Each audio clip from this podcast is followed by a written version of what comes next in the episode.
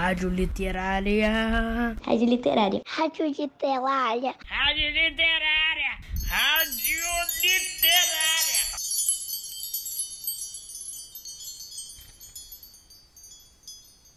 Opa, estou de volta a Navegadores dos quartos e quintos anos do Maitá 1. Eu sou Inês Sá, professora de literatura do Colégio Pedro II, e vocês estão na frequência poética da Rádio Literária. Sejam bem-vindos ao programa A Hora da Literatura.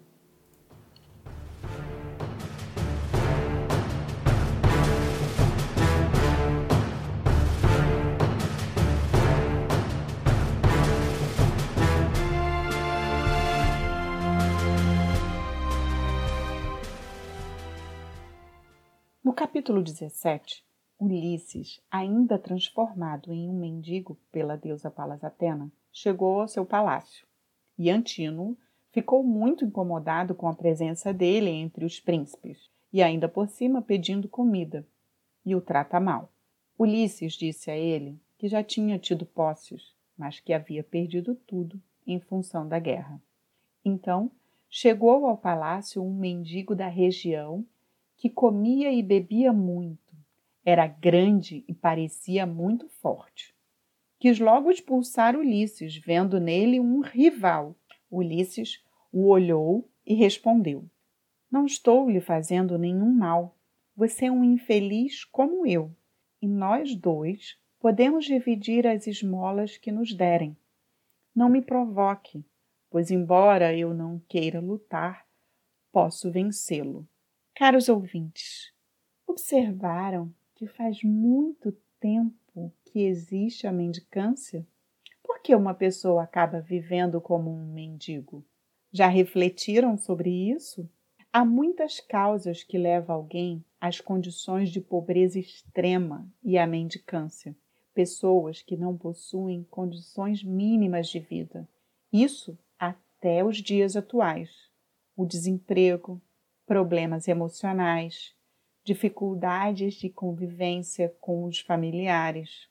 É um abandono de diversas ordens: da sociedade, da falta de políticas públicas, da família e até de si mesmo.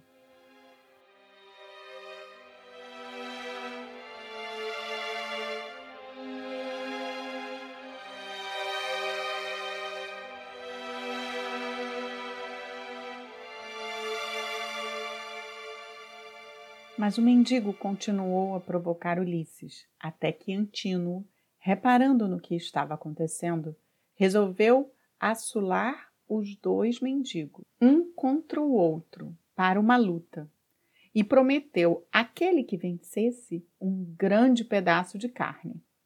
Enquanto Ulisses se preparava, Atena fez que seus membros se avolumassem e todos se espantaram com seu porte atlético. O mendigo que tinha provocado a briga sentia-se agora amedrontado. Os lutadores ergueram os punhos fechados. Ulisses pensou consigo que não devia bater demais no oponente para não chamar a atenção dos aqueus. Então, quando Iro, esse era o nome do desafiante, tentou atingi-lo, Ulisses golpeou no pescoço, fazendo que o pobre homem caísse se debatendo. Os nobres pretendentes acharam imensa graça nesse incidente. Ulisses arrastou Iro por um pé e jogou-o no pátio. Voltou à soleira da porta e sentou-se. Os pretendentes cumprimentaram o vencedor e lhe ofereceram pão e carne. Antino fez votos de que ele, no futuro, tivesse melhor sorte. Ulisses respondeu recomendando ao rapaz que voltasse para sua casa, pois o dono desta casa, disse ele, não ficaria longe por muito mais tempo. Na verdade, ele já estava voltando, e a luta que travaria com os invasores de sua casa seria tremenda.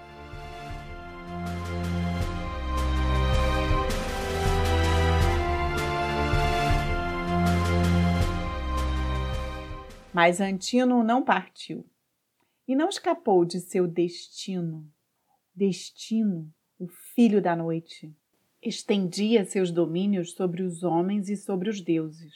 Nem Zeus podia contrariar o destino. sob pena de romper a ordem do universo. Enquanto esses fatos se passavam, Atena fez que Penélope dormisse em sua cadeira e tornou-a tão bela como uma deusa. Em seguida, fez que acordasse desejando descer ao salão com suas aias.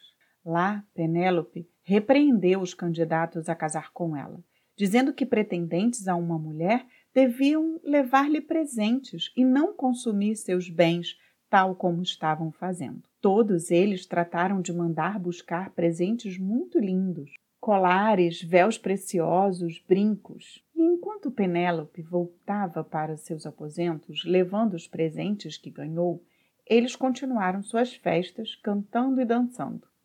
Ulisses disse às servas que subissem para os aposentos da rainha, mas uma delas, Melanto, ofendeu, dizendo que fosse embora, que não ficasse por ali perturbando a todos. Ulisses ameaçou-a com violência e as outras servas, amedrontadas, espalharam-se pela casa.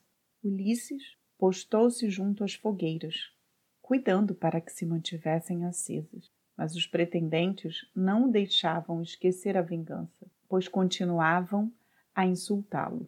Eurímaco perguntou se ele aceitaria trabalhar em suas terras, se teria coragem de trabalhar ou se era muito preguiçoso para isso. Ulisses então desafiou Eurímaco a trabalhar ombro a ombro com ele, ceifando o feno e guiando o arado, ou ainda a lutar na guerra, na primeira linha de combate. Eurímaco, furioso, atirou um banco sobre Ulisses, mas o escabelo atingiu um dos escravos que trazia o vinho, fazendo-o cair com estrondo. Nesse momento, Telêmaco interferiu corajosamente, pedindo que os pretendentes voltassem para casa. Todos, muito espantados com a autoridade que ele estava demonstrando, tomaram mais um copo de vinho e retornaram às suas casas para descansar.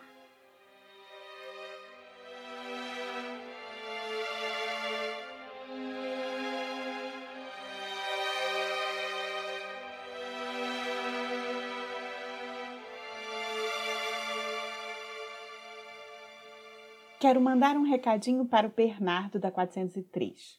E aí vai para todos os ouvintes. Bernardo, eu corrigi a ordem dos episódios. Na verdade, eu tive um problema técnico com o aplicativo de gravação e tive que fazer outro. Inclusive, nem coloquei ainda o link do Spotify lá no blog. Já resolvi, mas terei que esperar para postar no Spotify, tá bom? Ah, e também quero mandar um beijinho para Manuela da turma 403. Ela estava no encontro virtual do Núcleo Comum, lá no dia 1 de dezembro. Manuela, adorei saber que você embarcou na Odisseia e está sintonizada aqui na Rádio Literária. Olha, no dia 16 de dezembro é a vez do quinto ano. Nos encontraremos nessa rede virtual que está possibilitando a nossa comunicação. Espero vocês, hein? Quero também enviar um abraço para Lucas da 502 meu correspondente antenado. Sua mensagem chegou, Lucas. Que você achou do encontro de Telêmaco e do Ulisses? Ouvintes, entrem em contato, me mandem uma mensagem mitológica para o e-mail projeto tempo e memória gmail.com ou lá no Moral Virtual ou no Padlet da Odisseia. Não saiam da Casa Virtual da Literatura, aqui na nossa Rádio Literária.